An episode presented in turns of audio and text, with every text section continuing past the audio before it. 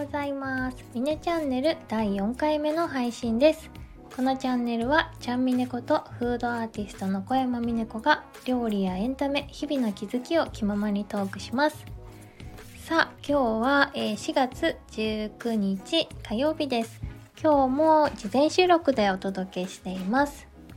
さて今日はねちょっと長くなりそうな内容なので早速いただいているレターを読みますね、えー、忙しい現代人が時間をとってでも見るべきちゃんみね的おすすめ映画を聞いてみたいですとのことですご質問ありがとうございますえーとですね、これ、だいぶ悩ましかったです。えー、こういうのって、1個じゃなきゃダメかな、みたいな はい。あの、おすすめって誰に向けるかによって全然違う答えになるんですよね。だから意外と結構難しいです。そう。まあ、その人の生活リズムとか、現在の職業とかね、価値観とかにおすすめってよるもんね。で、そういうこと言ってるとまたね、めんどくさいやつだなって 言われちゃうんですよね。はい。じゃあちょっと、うんと、そんな感じですけども2つくらいご紹介します、まあ、時間をとってでも見るべきね。そう忙しいからこそ見るべき映画って感じなんですかね。まず1本目。ちょっとねゆったりしたロードムービーとかあって自分の生きてるスピード感と多分違いすぎてちょっと見てられない時ってあるじゃないですか。ちょっといつものその忙しいリズムだと合わないっていうか早く事件起きて 早く解決欲しいなってそうエンターテインメントなのに、まあ、思っちゃったりするのがなんか最近の、あのー、感じかなって思うんですよね。でそんな時は、まあ、割と夢中になって見れる映画、えー、今回ご紹介するのは「バタフライエフェクトが」えー、いいかなと思います。まあ、あらすじはねウィキとか見た方が簡単なのでえ、簡潔なんでね、ちょっとウィキペディアであらすじご紹介します。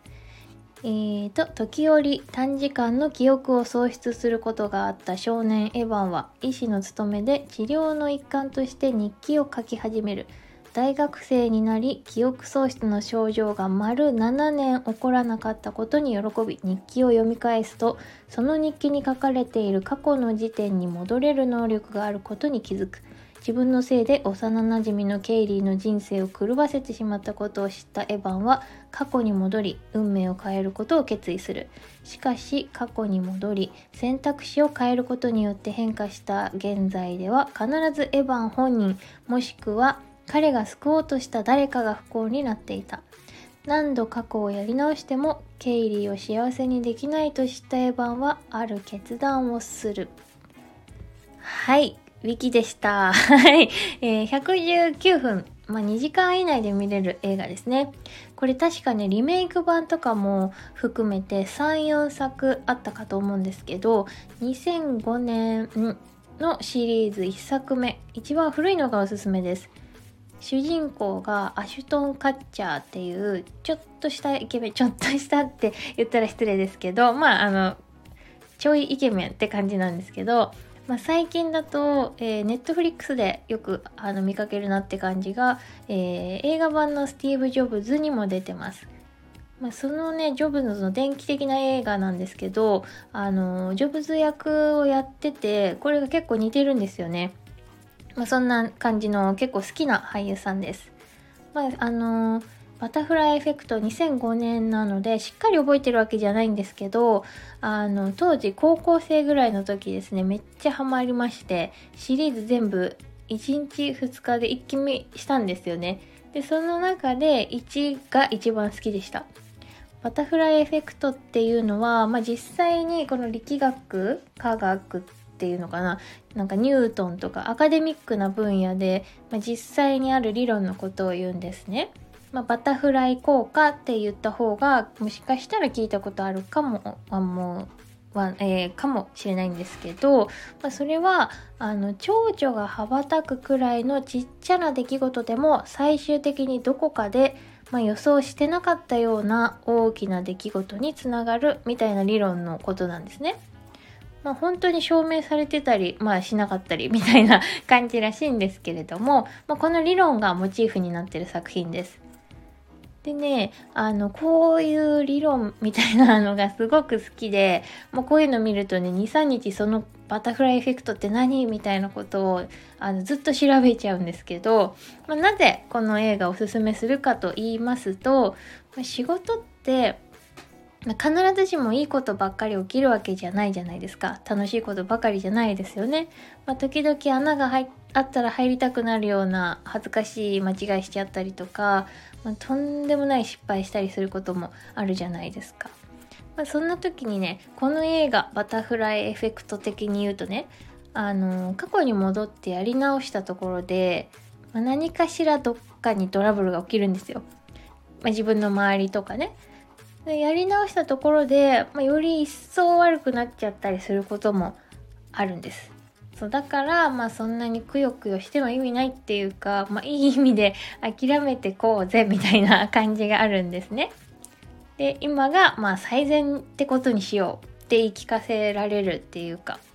まあ、あとは逆にあのプラスの意味で言ったらこんなことしてて何の意味があるんだろうって 例えばあのこういうねあの SNS だったりあのスタンド FM もそうなんですけどこうふとあの配信とかしてて我に返った時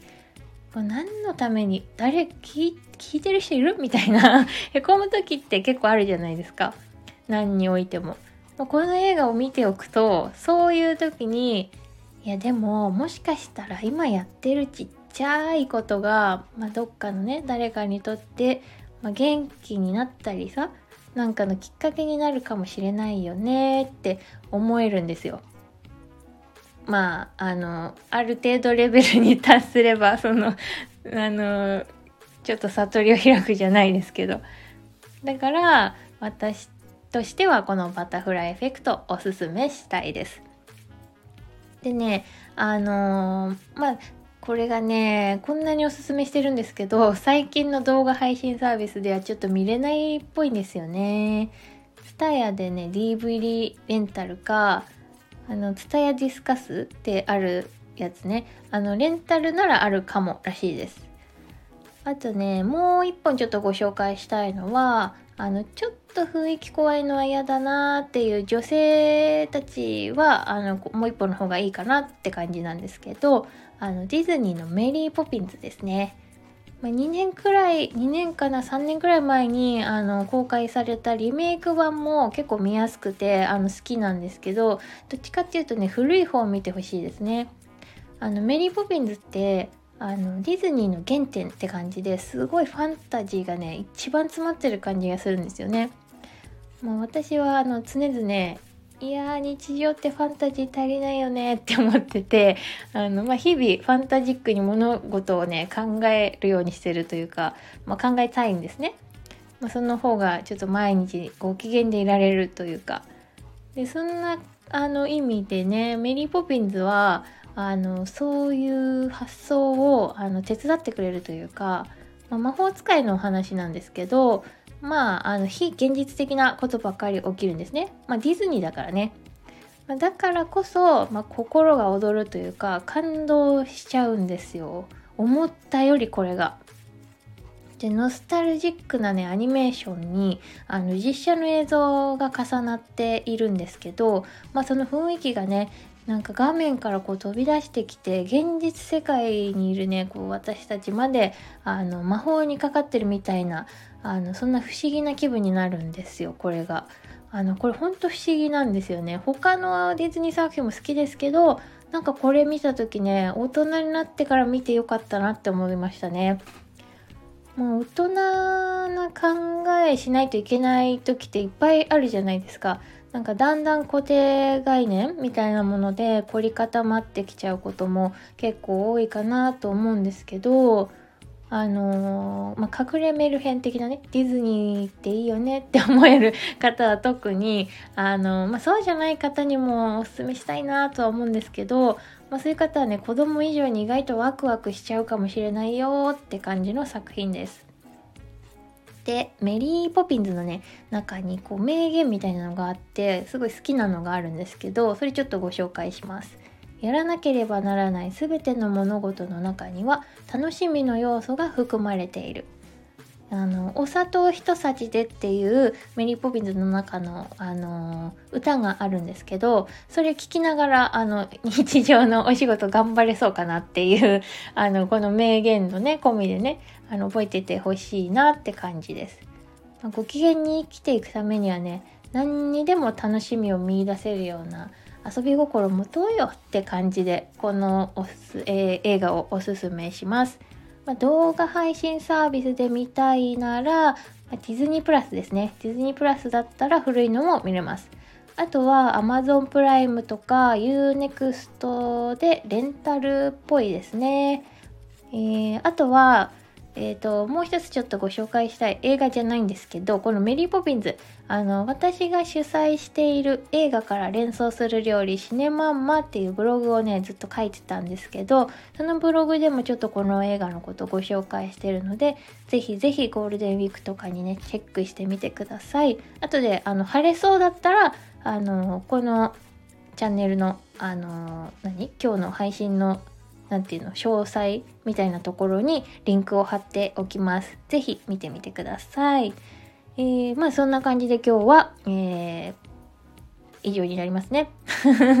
今後もレターどしどしお待ちしております。それでは今日も一日にいい一日にしましょうね。バイバーイ。